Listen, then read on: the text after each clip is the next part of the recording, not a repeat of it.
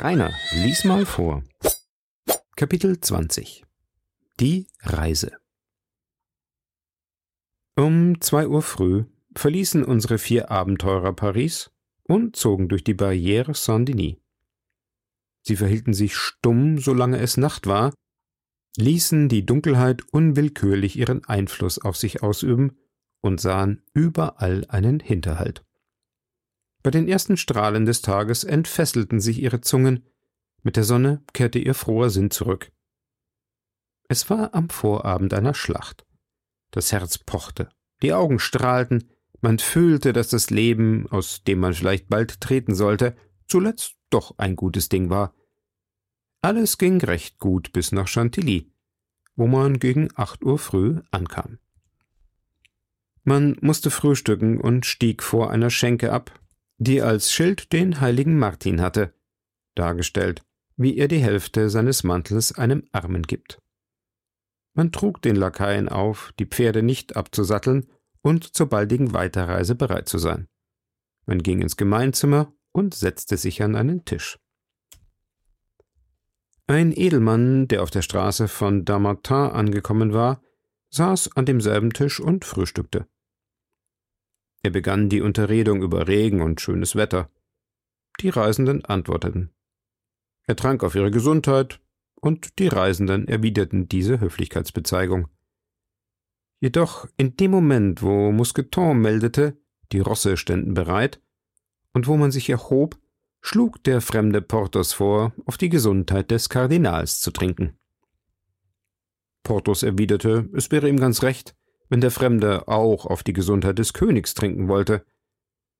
Der Fremde aber antwortete, er kenne keinen anderen König als seine Eminenz. Porthos nannte ihn einen Betrunkenen. Der Fremde zog vom Leder. Da habt ihr eine Dummheit begangen, rief Athos. Doch gleich viel. Da lässt sich nicht mehr zurücktreten. Tötet diesen Mann und eilt uns nach, so schnell ihr es vermögt. Und alle drei stiegen wieder zu Pferd und sprengten mit verhängten Zügeln davon, in das Porthos seinem Gegner versprach, er wolle ihn mit allen Stößen durchbohren, die man in der Fechtkunst kennt. Das ist das Erste, sprach Athos nach fünfhundert Schritten. Warum hat aber dieser Mann lieber Porthos angegriffen als jeden anderen? fragte Aramis. Nun, versetzte D'Artagnan, weil Porthos viel lauter sprach als wir alle, so hielt er ihn für den Führer. Ich habe es immerhin gesagt, dieser Kadett aus der Gascogne sei ein Brunnen der Weisheit, murmelte Athos. Die Reisenden setzten ihren Weg fort. In Boisvais verweilte man zwei Stunden, um sowohl die Pferde sich erholen zu lassen, als auch um auf Porthos zu warten. Da nach Verlauf von zwei Stunden weder Porthos noch eine Nachricht von ihm eintraf, setzte man die Reise fort.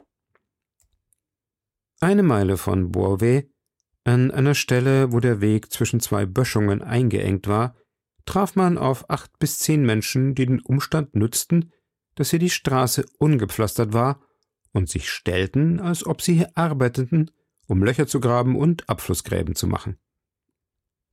Aramis, der in diesem künstlichen Sumpf seine Stiefel zu besudeln fürchtete, ließ sie mit harten Worten an. Athos wollte ihn zurückhalten, doch es war schon zu spät. Die Arbeiter fingen an, die Reisenden zu verhöhnen, und ihre Keckheit entflammte den kalten Athos dergestalt, dass er auf einen derselben losritt. Da zog sich jeder von diesen Menschen bis zum Graben zurück und ergriff dort eine versteckte Muskete.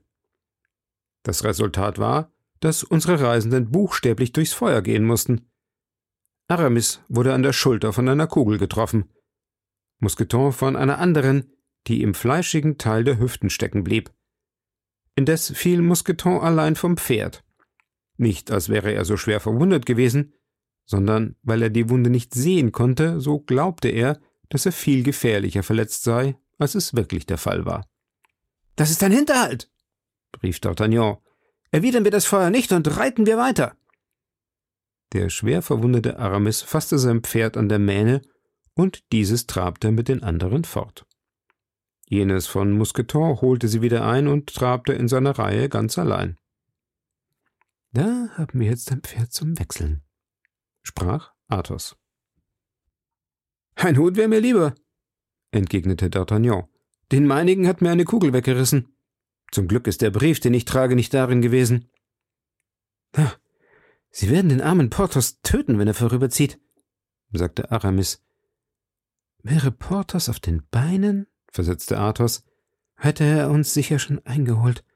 Ich glaube, der Trunkenbold ist auf dem Kampfplatz nüchtern geworden. Man trabte noch zwei Stunden lang fort, obgleich die Rosse bereits so erschöpft waren, dass zu befürchten stand, sie würden alsbald den Dienst versagen.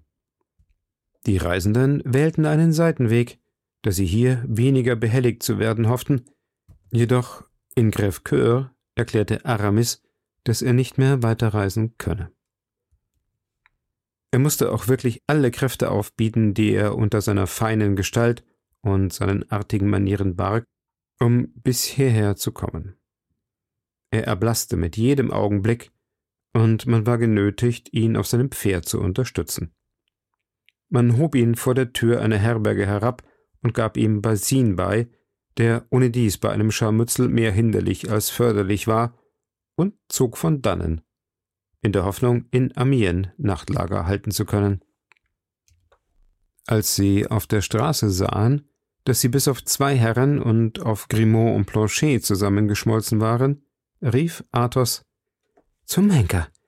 Ich werde nicht Ihr Narr sein und bürge euch dafür, Sie werden mich bis Calais nicht dahin bringen, dass ich den Mund auftue oder den Degen ziehe. Das schwöre ich. Schwören wir nicht, entgegnete D'Artagnan, und traben wir weiter, wenn es anders unsere Pferde aushalten. Die Reisenden spornten ihre Pferde an, die, lebhaft aufgestachtelt, wieder zu Kräften fanden. Man kam um Mitternacht nach Amiens und stieg ab vor der Herberge zur Goldenen Lilie. Der Wirt sah aus wie der ehrbarste Mann auf Erden. Er empfing die Reisenden mit dem Leuchter in der einen und mit der baumwollenen Mütze in der anderen Hand. Er wollte jedem der Gäste ein nettes Zimmer einräumen.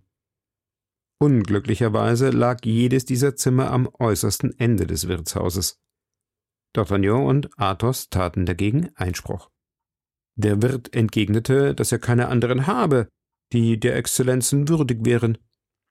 Allein die Reisenden erklärten, sie wollten zusammen ein Gemach und jeder auf einer Matratze schlafen, die man auf den Boden ausbreiten möge. Der Wirt widerstrebte lange, doch die Reisenden gaben nicht nach, und so musste er ihren Willen tun. Sie hatten bereits ihre Betten geordnet und ihre Tür von innen verrammelt, als vom Hofraum aus an ihren Fensterbalken geklopft wurde.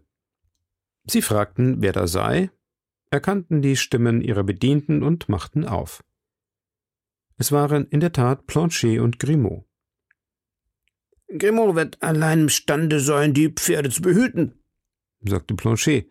Wenn es die Herren genehmigen, so will ich mich quer über die Türschwelle legen. Auf diese Art werden Sie sicher sein, dass man nicht bis zu Ihnen vordringt. Und worauf willst du schlafen? fragte D'Artagnan.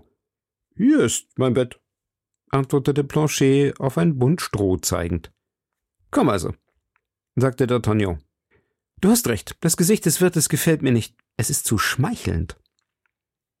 Planchet stieg durch das Fenster und legte sich quer vor die Tür, indes sich Grimaud im Stall einschloss, nachdem er versprochen hatte, um fünf Uhr früh werde er mit den vier Pferden bereitstehen. Die Nacht verging ziemlich ruhig. Gegen zwei Uhr morgens versuchte man wohl die Tür zu öffnen, da jedoch Planchet rasch aufwachte und Wer da? rief, antwortete man, dass man sich irrte und entfernte sich wieder. Um vier Uhr früh hörte man ein großes Geräusch in den Ställen. Grimaud wollte die Stallknechte aufwecken, und diese schlugen ihn. Als man die Fenster aufmachte, sah man den armen Burschen ohnmächtig liegen. Der Streicher einer Heugabel hatte ihm den Kopf verletzt. Planchet ging hinab in den Hof, um die Pferde zu satteln. Die Pferde waren gelähmt. Bloß jenes von Grimaud, das tags vorher fünf bis sechs Stunden ohne Reiter getrabt war, hätte den Weg fortsetzen können. Aber aus einem unbegreiflichen Irrtum hatte der Tierarzt, den man zweifelsohne berief, dass er dem Pferd des Wirtes zur Ader lasse, jenem des Grimaud zur Ader gelassen. Man fing an, sich zu beunruhigen. Die ganze Reihe dieser Erlebnisse war vielleicht nur das Resultat des Zufalls, doch konnte sie auch ebenso gut die Frucht eines Komplottes sein. Athos und D'Artagnan gingen hinaus, indes sich Planchet erkundigte, ob in der Umgegend nicht drei Pferde zu kaufen wären. Am Tor standen zwei Pferde, aufgezäumt, frisch und lebhaft. Das kam gelegen. Er fragte nach den Eigentümern. Man sagte ihm, sie hätten diese Nacht im Wirtshaus geschlafen und der Wirt halte eben mit ihnen Rechnung. Athos ging hinab, um die Zeche zu berichtigen, während D'Artagnan und Planchet am Straßentor blieben. Der Wirt war in einem rückwärts gelegenen Zimmer, wohin man Athos beschied. Athos trat ohne Argwohn ein und zog zwei Pistolen hervor, um damit zu bezahlen. Der Wirt befand sich allein, an einem Schreibtisch sitzend, bei dem eine der Schubladen halb offen stand. Er nahm das Geld, das Athos ihm reichte, drehte es in den Händen hin und her und rief plötzlich, das Geld sei falsch und er würde ihn und seine Genossen einsperren lassen. Schelm! schrie Athos vorschreitend. Ich will dir die Ohren abschneiden.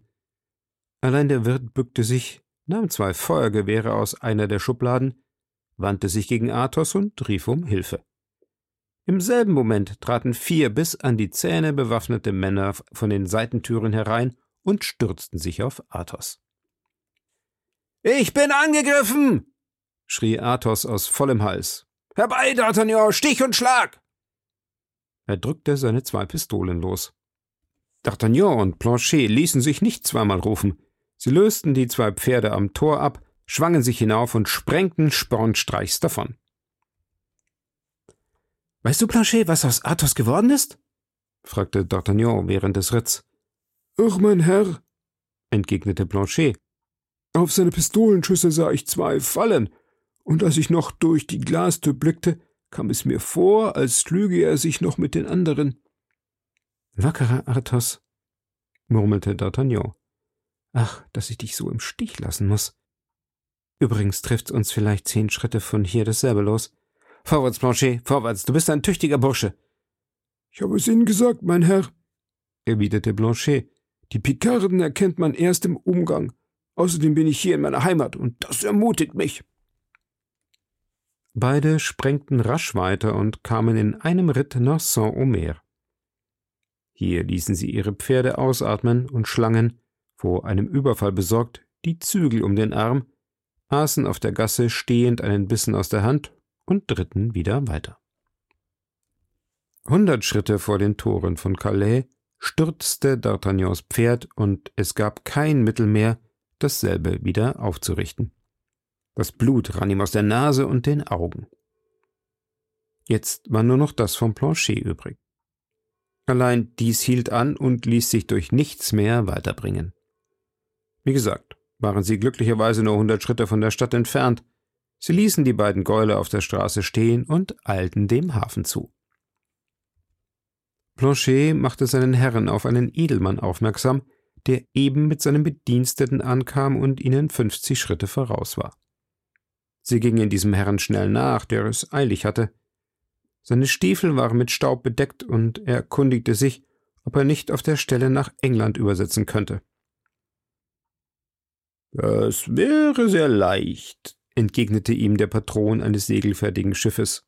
Allein diesen Morgen traf ein Befehl ein, niemanden überzufahren ohne ausdrückliche Erlaubnis des Herrn Kardinals. Ich habe diese Erlaubnis, versetzte der Edelmann und zog ein Papier aus der Tasche. Da ist sie. Lassen Sie dieselbe vom Hafengouverneur vidieren und geben Sie mir dann vor den anderen den Vorzug. Wo werde ich den Gouverneur treffen? In seinem Landhaus. Wo liegt das? Eine Viertelmeile von der Stadt. Nun, Sie sehen es dort am Fuße des kleinen Hügels mit dem Schieferdach. Ganz wohl, sprach der Edelmann. Er nahm den Weg nach dem Landhaus des Gouverneurs und sein Bedienter folgte ihm nach. Auch D'Artagnan und Planchet folgten dem Edelmann auf fünfhundert Schritt. Als sie außerhalb der Stadt waren, verdoppelte D'Artagnan seine Schritte und erreichte den Edelmann wie er eben in einen kleinen Forst trat. Mein Herr, sagte D'Artagnan, es scheint, dass Sie große Eile haben. Man kann nicht bedrängter sein, mein Herr. Ich bin in Verzweiflung, versetzte D'Artagnan, denn da ich gleichfalls sehr bedrängt bin, so wollte ich Sie um eine Gefälligkeit ersuchen. Um welche? Mich zuerst gehen zu lassen. Das ist unmöglich, entgegnete der Edelmann. Ich habe sechzig Mal in den vierundzwanzig Stunden gemacht und soll morgen Mittag in London eintreffen. Ich machte denselben Weg in vierzig Stunden und muss morgen früh um zehn Uhr in London eintreffen. Das ist verzweiflungsvoll, mein Herr, doch da ich zuerst ankam, will ich nicht als Zweiter gehen. Es ist verzweiflungsvoll, mein Herr, doch da ich als Zweiter ankam, werde ich als Erster gehen. Im Dienste des Königs? Fragte der Edelmann. Im eigenen Dienst, versetzte D'Artagnan. Mich dünkt aber, dass Sie da einen bösen Hader mit mir anzetteln. Zum Kuckuck, wie kann es anders sein? Was begehren Sie von mir? Wollen Sie es wissen? Allerdings. Gut, ich verlange den Auftrag, den Sie zu überbringen haben, da ich keinen habe und doch desselben bedarf. Ich glaube, Sie scherzen. Ich scherze niemals. Lassen Sie mich meine Wege gehen. Sie werden keinen Schritt weitermachen. Mein wackerer junger Mann, ich will Ihnen den Kopf zerschmettern. Holla! Lubin, meine Pistolen! Planchet! rief D'Artagnan. Nimm du den Bedienten auf dich, ich mache es mit dem Herrn aus. Planchet, der durch die erste Tat ermutigt wurde, stürzte sich auf Lubin, warf ihn kraftvoll zu Boden und setzte ihm das Knie auf die Brust.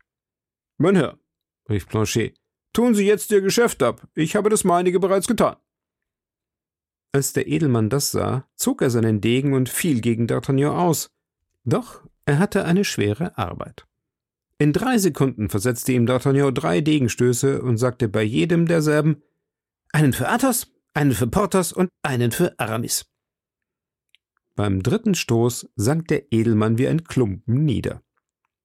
D'Artagnan hielt ihn für tot oder mindestens für ohnmächtig und trat zu ihm hin, um ihm den schriftlichen Auftrag abzunehmen. Doch in dem Moment, wo er die Hand ausstreckte, um ihn zu durchsuchen, versetzte ihm der Verwundete der seinen Degen nicht losgelassen hatte, einen Stoß in die Brust und rief Einen für Sie. Und einen für mich. Zuletzt kommt erst das Beste. schrie D'Artagnan wütend, bohrte ihm die Klinge in den Bauch und spießte ihn so in die Erde. Jetzt schloss der Edelmann die Augen und sank in Ohnmacht. D'Artagnan durchwühlte ihm die Taschen, in der er ihn den Überfahrtsbefehl hatte stecken sehen, und nahm denselben. Er lautete auf den Namen des Grafen von Ward. Sodann warf er einen letzten Blick auf den schönen jungen Mann, der kaum 25 Jahre zählte und den er auf den Boden ausgestreckt, ohne Besinnung, vielleicht auch schon leblos liegen lassen musste, und seufzte über das seltsame Schicksal der Menschen, vermöge dessen sie sich einander im Interesse von Leuten vernichten, die ihnen fremd sind und von denen sie oft nicht einmal wissen, dass sie existieren. Bald riss ihn jedoch Lubin aus seinen Betrachtungen, denn dieser fing zu heulen an und schrie aus Leibeskräften um Hilfe. Planchet legte Hand an seine Gurgel und schnürte sie ihm mit aller Gewalt zusammen. Mein Herr, sprach er zu D'Artagnan, solange ich ihn so halte, wird er sicher nicht schreien. Wenn ich ihn aber loslasse, fängt er wieder an zu kreischen. Ich erkenne ihn für einen Normannen, und die Normannen haben ihre starren Köpfe. In der Tat suchte Lubin, wie gepresst er auch war, einige Laute auszustoßen. Warte, sprach D'Artagnan, nahm sein Taschentuch und knebelte ihn.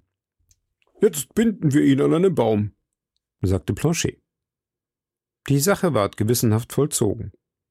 Dann zerrte man den Gefangenen von Ward zu seinem Bedienten, und da bereits die Nacht einfiel und beide, der Verwundete und der Geknebelte, mehrere Schritte tief im Gehölz waren, so mussten sie offenbar hierbleiben bis zum kommenden Morgen.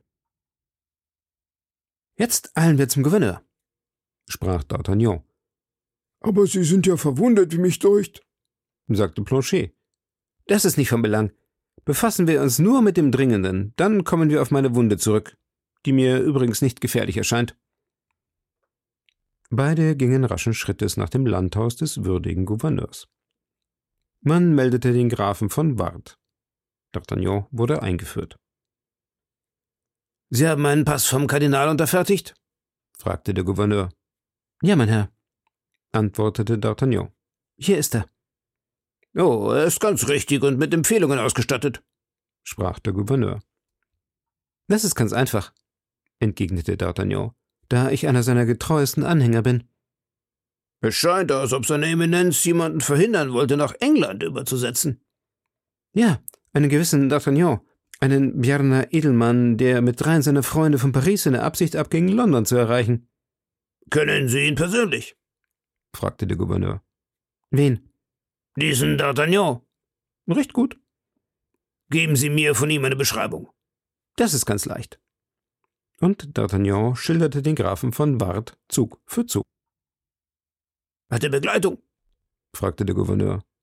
Ja, einen Diener mit Namen Lubin. Man wird auf Sie acht geben. Und legt man Hand an Sie, so kann seine Eminenz ruhig sein, man wird Sie unter guter Bedeckung nach Paris zurückbringen. Wenn Sie das tun, Herr Gouverneur, versetzte D'Artagnan, so werden Sie sich um den Kardinal sehr verdient machen. Werden Sie ihn bei Ihrer Rückkehr wiedersehen, Herr Graf? Ohne allen Zweifel.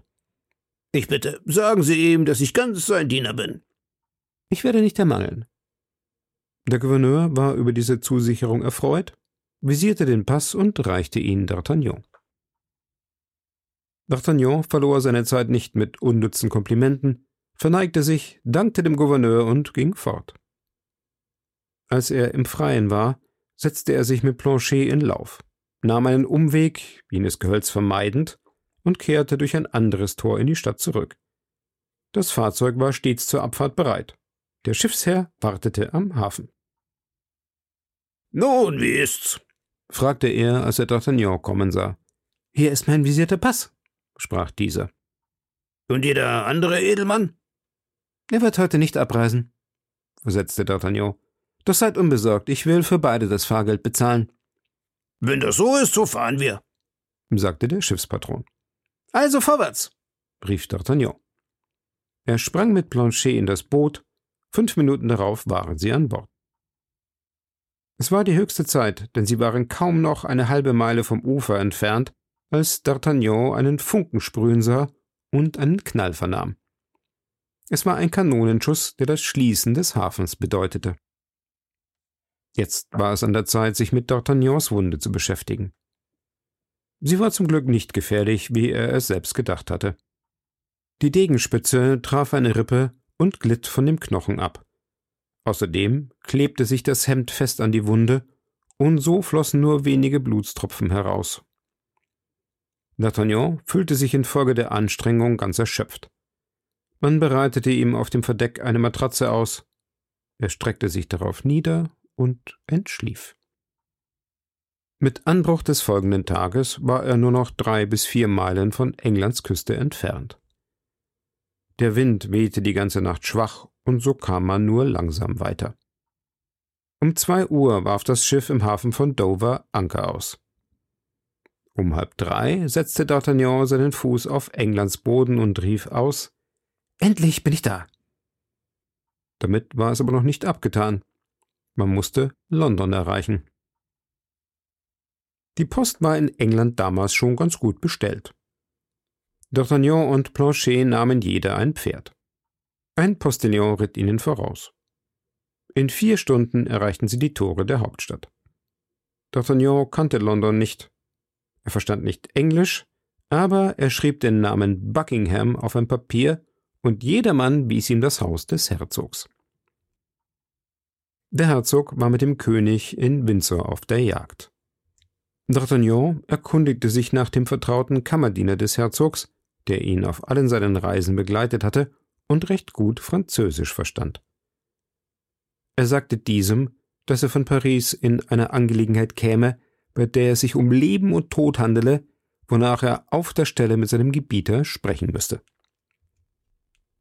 Die Zuversicht, mit der D'Artagnan sprach, überzeugte Patrice, so hieß der Diener des Ministers.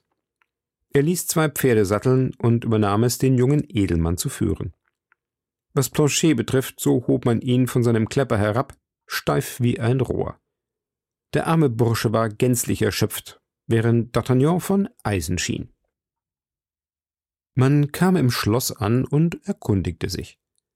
Der König und Buckingham waren in einem zwei bis drei Meilen weit entfernten Moorgrund auf der Falkenjagd.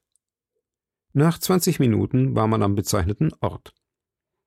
Alsbald vernahm Patrice die Stimme seines Gebieters, der einem Falken zurief. Wen soll ich dem Lord Herzog melden? fragte Patrice. Den jungen Mann, der eines Abends auf dem Pont Neuf, der Samaritaine gegenüber, Streit mit ihm gesucht hat. Das ist eine seltsame Empfehlung.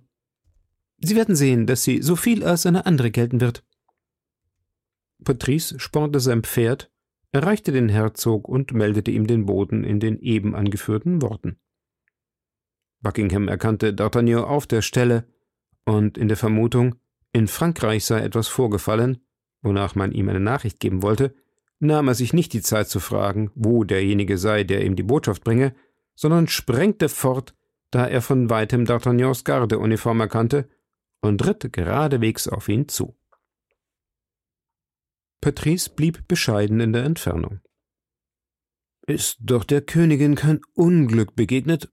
fragte Buckingham, indem er all seine Gedanken, seine ganze Liebe in diese Frage ergoss. Das glaube ich nicht, doch vermute ich, dass sie in einer großen Gefahr schwebt, aus der sie ehrwürdige Hoheit allein ziehen können. Ich? rief Buckingham. Sollte ich so glücklich sein, ihr in etwas dienen zu können? Reden, reden Sie, Nehmen Sie diesen Brief, versetzte D'Artagnan. Äh, diesen Brief? Von wem kommt er? Von Ihrer Majestät, wie ich denke. Von Ihrer Majestät? rief Buckingham und erblaßte derart, dass D'Artagnan glaubte, er würde ohnmächtig werden. Er erbrach das Siegel. Woher diese Verletzung? Fragte er und zeigte D'Artagnan die Stelle, wo der Brief durchbohrt war. Ach, das habe ich nicht bemerkt, rief D'Artagnan. Dieses hübsche Loch machte gewiss der Degen des Grafen von Ward, als er mir denselben in die Brust stieß. Sind Sie verwundet? fragte Buckingham, während er das Siegel erbrach. Oh, es ist weiter nichts als eine Schramme, versetzte D'Artagnan. Gerechter Himmel, was habe ich gelesen? rief der Herzog. Patrice, bleibe hier oder eile vielmehr zum König, wo er auch sei, und melde seiner Majestät, dass ich um Entschuldigung bitte. Mich ruft ein Geschäft von höchster Wichtigkeit nach London zurück. Kommen Sie, mein Herr, kommen Sie! Beide sprengten im Galopp auf dem Weg nach der Hauptstadt. Die Pferde rannten mit Windeseile und befanden sich in wenigen Minuten vor Londons Toren. D'Artagnan dachte, der Herzog würde, wenn er in der Stadt anlangte, den Lauf des Seinigen etwas anhalten. Doch war es nicht so. Er verfolgte seinen Weg mit aller Hast und kümmerte sich nicht darum, ob er die Leute auf der Straße niederritt. In der Tat, hatten sich auf diesem Ritt durch die Stadt mehrere Unfälle ereignet. Allein Buckingham wandte nicht einmal den Kopf, um zu sehen, was mit denen geschah, die er niedergerannt hatte. D'Artagnan folgte ihm mitten unter Zurufungen, die wie Verwünschungen klangen. Als Buckingham in dem Hof seines Hauses anlangte, sprang er vom Pferd, schnellte diesem, unbekümmert, was es für Folgen habe, den Zügel um den Hals und eilte der Freitreppe zu. Der Herzog ging so schnell, dass ihm D'Artagnan kaum zu folgen vermochte.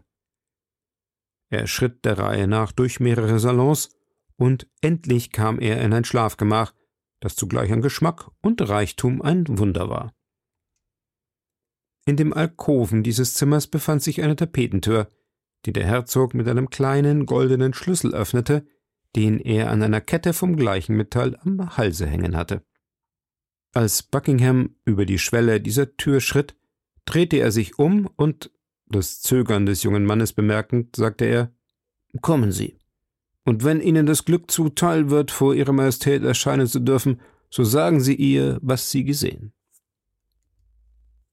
D'Artagnan war durch diese Aufforderung ermutigt und folgte dem Herzog, der die Tür hinter sich schloss. Beide befanden sich jetzt in einer kleinen Kapelle, die ganz mit persischer Seide tapeziert und mit Gold bestickt war und von vielen Kerzen erleuchtet wurde. Hier bemerkte man unter einem Prachthimmel von blauem Samt, überragt von weißen und roten Federn, ein Bildnis in natürlicher Größe, das Anna von Österreich so sprechend ähnlich war, dass D'Artagnan beim Anblick vor Überraschung aufschrie. Man hätte geglaubt, die Königin sei im Begriff zu sprechen. Auf dem Altar und unter dem Bild stand das Kistchen, das die diamantenen Nestelstifte einschloss. Der Herzog näherte sich demselben, kniete nieder und öffnete das Kistchen. Er zog eine große blaue Bandschleife, die durchaus von Diamanten strahlte, hervor und sagte Sehen Sie, das sind die kostbaren Nestelstifte, mit denen mich begraben zu lassen ich den Schwur tat. Die Königin hat sie mir gegeben, die Königin nimmt sie mir wieder. Nun, so möge denn ihr Wille geschehen. Hierauf küsste er diese Stifte, von denen er sich trennen musste, einen nach dem anderen. Aber auf einmal stieß er einen entsetzlichen Schrei aus. Was ist? Rief D'Artagnan bekümmert. Mylord, was begegnet Ihnen? Alles ist verloren, rief Buckingham und wurde so blass wie eine Leiche. Es fehlen zwei von diesen Nestelstiften, denn es sind nur noch zehn. Halten Sie dieselben für verloren, Mylord, oder glauben Sie, dass sie entwendet worden sind? Man hat sie mir geraubt, rief der Herzog. Das ist ein Streich, der vom Kardinal ausgeht. Sehen Sie die Bänder, woran sie hängen. Sie sind mit der Schere durchgeschnitten. Haben Sie eine Vermutung, Mylord, wer den Diebstahl begangen hat? Vielleicht hat sie die Person noch in Händen. Hören Sie, rief der Herzog, ein einziges Mal nur trug ich diese Nestelstifte, und das war vor acht Tagen in Windsor auf dem Ball des Königs. Die Gräfin von Winter, mit der ich zerworfen war, hat sich mir auf diesem Ball genähert. Dieser Schritt war die Rache einer eifersüchtigen Frau. Seit diesem Tag sah ich sie nicht wieder. Diese Frau ist eine Agentin des Kardinals. So hat er denn in der ganzen Welt Agenten? rief D'Artagnan.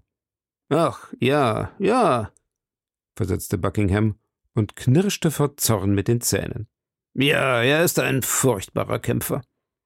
Doch sagen Sie, wann findet jener Ball statt? Am nächsten Montag. Am nächsten Montag. Fünf Tage noch. Das ist mehr Zeit, als nötig ist. Patrice! rief der Herzog und öffnete die Tür der Kapelle. Der Kammerdiener erschien. Meinen Juwelier und meinen Sekretär.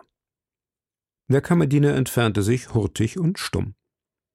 Obwohl jedoch der Juwelier zuerst berufen worden war, so erschien doch der Sekretär noch vor ihm. Das war ganz einfach, da er im Hause wohnte. Er traf Buckingham in seinem Schlafgemach vor einem Tisch, wo er eigenhändig einige Briefe schrieb.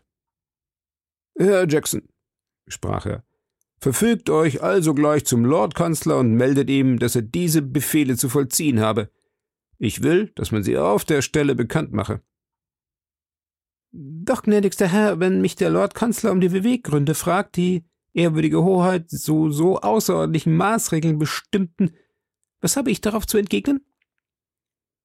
Es habe mir so beliebt, und ich habe niemanden Rechenschaft meines Willens abzulegen. Ist das die Antwort, die er seiner Majestät überbringen soll? erwiderte der Sekretär lächelnd, wenn etwa seine Majestät neugierig wäre, erfahren zu wollen, warum aus den Häfen Großbritanniens kein Schiff mehr auslaufen darf? Äh, ihr habt recht, mein Herr, versetzte Buckingham. In diesem Fall möge er dem König sagen, dass ich den Krieg beschlossen habe und dass diese Maßregel der erste feindselige Schritt gegen Frankreich sei. Der Sekretär verneigte sich und ging. Buckingham wandte sich wieder zu D'Artagnan und sagte Von dieser Seite wären wir dann ruhig. Sind die Nestelstifte noch nicht nach Frankreich abgegangen, so werden sie erst nach ihnen dort ankommen. Wie das? Ich legte Beschlag auf alle Schiffe, die sich zu dieser Stunde in den Häfen seiner Majestät befinden, und keines wird es ohne besondere Erlaubnis wagen, die Anker zu lichten. D'Artagnan betrachtete mit Erstaunen den Mann, der die unbeschränkte Macht, die ihm das Vertrauen seines Königs einräumte, zum Dienste seiner Herzensangelegenheiten verwendete. Buckingham las in dem Gesichtsausdruck dieses jungen Mannes, was er eben dachte, und lächelte. Dann sprach er zu ihm Ja, Anna von Österreich ist meine wahre Königin. Auf ein Wort von ihr will ich sogar mein Land verraten. Sie bat mich, den Protestanten in La Rochelle nicht die Hilfe zu schicken, die ich ihnen versprochen hatte, und ich tat es auch nicht. Ich brach damit mein Wort, aber gleich wie. Ich gehorchte ihrem Verlangen. Sagen Sie, ward ich nicht großmütig für meinen Gehorsam belohnt, da ich diesem Gehorsam ihr Bildnis verdanke? D'Artagnan dachte bei sich, an welch schwachen und unbekannten Fäden zuweilen die Schicksale der Völker und das Leben der Menschen hängen. Er war in diese Betrachtungen ganz vertieft, als der Goldschmied eintrat. Es war ein Ire und ausgezeichnet in seiner Kunst. Er gestand es selbst, dass er jährlich hunderttausend Livrets bei dem Herzog von Buckingham gewinne. Herr O'Reilly, sprach der Herzog zu ihm, indem er ihn in die Kapelle führte. Betrachtet diese diamantenen Nestelstifte und sagt, was das Stück davon wert ist. Der Goldschmied warf einen Blick auf die zierliche Form der Fassung, berechnete die Diamanten einen nach dem anderen im Wert und sagte ohne Zaudern: Voilà, das Stück 1500 Pistolen. In wie vielen Tagen würdet ihr zwei solcher Nestelstifte wie diese verfertigen? Ihr seht, dass zwei fehlen? In acht Tagen, my Lord. Ich bezahle euch für das Stück dreitausend Pistolen, doch übermorgen muss ich sie haben. My Lord soll sie haben. Herr O'Reilly, ihr seid ein kostbarer Mann, doch damit ist's noch nicht genug. Diese Stifte kann man niemanden anvertrauen, sie müssen in diesem Palast verfertigt werden. Unmöglich, my Lord. Nur ich kann die Arbeit so herstellen, dass man den Unterschied zwischen der alten und neuen nicht bemerkt. Nun, mein lieber Herr O'Reilly, seid ihr mein Gefangener und könnt von dieser Stunde an nicht mehr aus meinem Palast treten. Fasst also euren Entschluss. Nennt mir diejenigen von euren Gehilfen, die ihr braucht, und die Werkzeuge, die sie mitbringen sollen. Der Goldschmied kannte den Herzog er wusste, dass jeder Einspruch fruchtlos wäre und entschloss sich also. Ist es mir erlaubt, meiner Frau Nachricht zu geben? fragte er. Oh, es ist euch sogar erlaubt, sie zu sehen, mein lieber O'Reilly. Seid unbekümmert. Eure Gefangenschaft sei ganz gelinde, und da jede Störung entschädigt sein will, so nehmt außer dem Preis für zwei Nestelstifte diese Anweisung auf tausend Pistolen damit ihr desto leichter die Ungemächlichkeit vergesst, die ich euch verursache. D'Artagnan vermochte sich in seinem Erstaunen über diesen Minister nicht zu fassen, der mit vollen Händen Menschen und Millionen schüttelte. Der Goldschmied schrieb an seine Frau und schickte ihr die Anweisung auf tausend Pistolen, während er ihr zugleich auftrug, ihm den geschicktesten Lehrling eine gewisse Anzahl Diamanten, die er ihr nach Gewicht und Namen bezeichnete, und einige Werkzeuge zu schicken, die er benötigte. Buckingham führte den Goldschmied in das für ihn bestimmte Zimmer, das nach einer halben Stunde schon in eine Werkstatt umgewandelt war. Dann stellte er eine Wache an jede Tür, mit dem strengen Verbot, niemand anderen als seinen Kammerdiener Patrice einzulassen. Es braucht kaum angeführt zu werden, dass es dem Goldschmied und seinem Gehilfen durchaus untersagt war, unter welchem Vorwand auch immer, den Palast zu verlassen. Als dieser Punkt in Ordnung gebracht war, kehrte der Herzog zu D'Artagnan zurück. Nun, mein junger Freund, sprach er, England gehört uns beiden. Was ist Ihr Wunsch und Ihr Verlangen? Ein Bett, antwortete D'Artagnan. Das ist, ich bekenne es, für diesen Augenblick mein dringlichstes Bedürfnis. Buckingham wies D'Artagnan ein Zimmer an, das an das seinige stieß. Er wollte den jungen Mann in seiner Nähe haben, nicht als ob er Misstrauen in ihn setzte, sondern um einen Menschen bei sich zu haben, mit dem er beständig von der Königin reden könnte. Eine Stunde darauf wurde in London der Befehl kundgemacht, kein für Frankreich befrachtetes Schiff aus den Häfen auslaufen zu lassen, selbst nicht das Briefpaketboot. Das war in den Augen aller eine Kriegserklärung zwischen den zwei Königreichen. Am zweiten Tag um elf Uhr waren die diamantenen Nestelstifte fertig und so gut nachgeahmt, so vollkommen ähnlich, dass Buckingham die neuen von den alten nicht zu unterscheiden vermochte und dass sich die Geübtesten in dieser Sache geirrt hätten.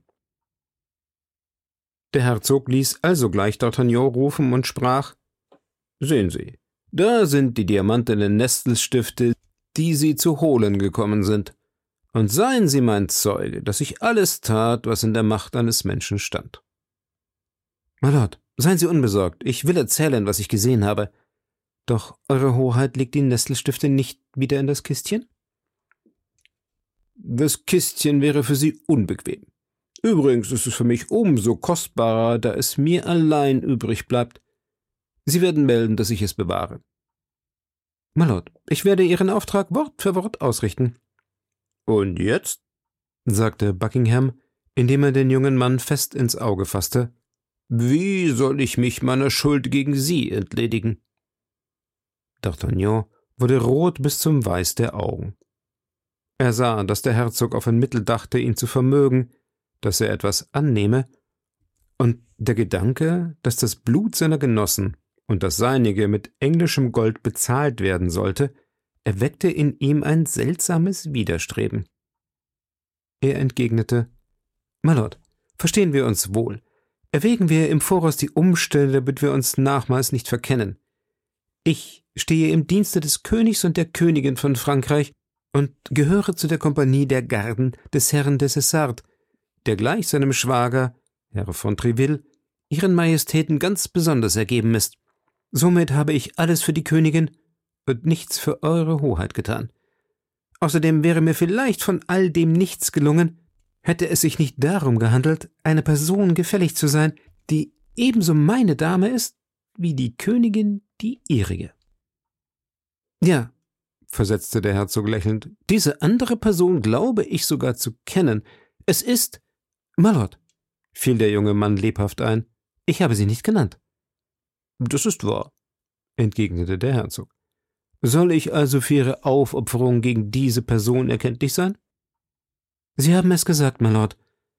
Denn gerade zu dieser Stunde, wo von einem Krieg die Rede ist, bekenne ich, dass ich in ehrwürdiger Hoheit nur einen Engländer, folglich einen Feind erblicke, dem ich lieber auf dem Schlachtfeld als in dem Park von Windsor oder in den Gängen des Louvres begegnen möchte, was mich übrigens nicht abhalten wird, meiner Sendung pünktlich nachzukommen, um mich nötigenfalls in Vollziehung derselben töten zu lassen. Allein, ich wiederhole es, ehrwürdige Hoheit, ohne dass Sie mir persönlich mehr zu danken haben, was ich bei der zweiten Begegnung für mich tue, als für das, was ich für Sie bei der ersten tat. Buckingham murmelte. Wir sagen stolz wie ein Schotte. Und wir sagen stolz wie ein Gascogner, entgegnete D'Artagnan. Die Gascogner sind die Schotten Frankreichs. D'Artagnan verneigte sich vor dem Herzog und schickte sich an, fortzugehen. Nun, Sie wollen gehen, wie Sie da sind? Wohin? Und wie? Ja, das ist wahr. Gott verdamme mich, die Franzosen überlegen nichts. Ich vergaß, dass England eine Insel ist und dass sie königliche Gewalt ausüben. Gehen Sie nach dem Hafen, erkundigen Sie sich dort nach der Brig Diersund. Übergeben Sie diesen Brief dem Kapitän. Er wird Sie zu einer Bucht führen, wo man Sie gewiss nicht erwartet und wo nur Fischerkähne zu landen pflegen. Wie heißt diese Bucht? Saint-Valery. Doch warten Sie. Wenn Sie dort ankommen, gehen Sie in eine elende Schenke, ohne Namen und Schild, in eine wahrhafte Matrosenkneipe. Sie können nicht irren, da es dort nur eine gibt. Und dann? Dann fragen Sie nach dem Wirt und sagen ihm Forward. Was will das sagen? Vorwärts. Das ist das Losungswort. Er wird Ihnen ein gesatteltes Pferd geben und den Weg andeuten, den Sie zu nehmen haben. Und so werden Sie auf Ihrem Weg noch vier Pferdewechsel antreffen. Sie können bei jedem derselben Ihre Adresse in Paris geben und die vier Pferde werden ihnen dahin folgen. Zwei davon kennen sie schon und scheinen sie als Liebhaber zu schätzen. Es sind die nämlichen, die wir geritten haben. Und vertrauen Sie mir, dass die anderen ebenso gut sind. Diese vier Pferde sind ganz für den Feldzug ausgestattet.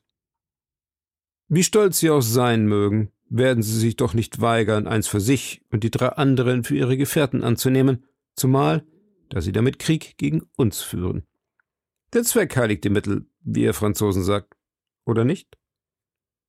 Ja, my Lord, ich nehme Ihre Geschenke, versetzte D'Artagnan, und gebe Gott, dass wir Ihnen Gebrauch davon machen. Jetzt Ihre Hand, junger Mann. Wir begegnen uns vielleicht bald auf dem Schlachtfeld. Bis dahin scheiden wir als gute Freunde, wie ich hoffe. Ja, my Lord. Doch in der Erwartung, bald Feinde zu werden. Seien Sie ruhig. Ich verspreche es Ihnen. Ich zähle auf Ihr Wort, my Lord. D'Artagnan verneigte sich vor dem Herzog und eilte dem Hafen zu. Er fand das bezeichnete Schiff, dem Tower von London gegenüber, händigte dem Kapitän seinen Brief ein. Dieser ließ ihn vom Hafengouverneur visieren und schickte sich zugleich zur Abfahrt an. Fünfzig Schiffe standen zum Auslaufen bereit. Als D'Artagnan an einem derselben ganz nahe vorübersteuerte, glaubte er die Dame von Mang zu erkennen, dieselbe, die der unbekannte Edelmann My Lady nannte und die D'Artagnan so hübsch gefunden hatte.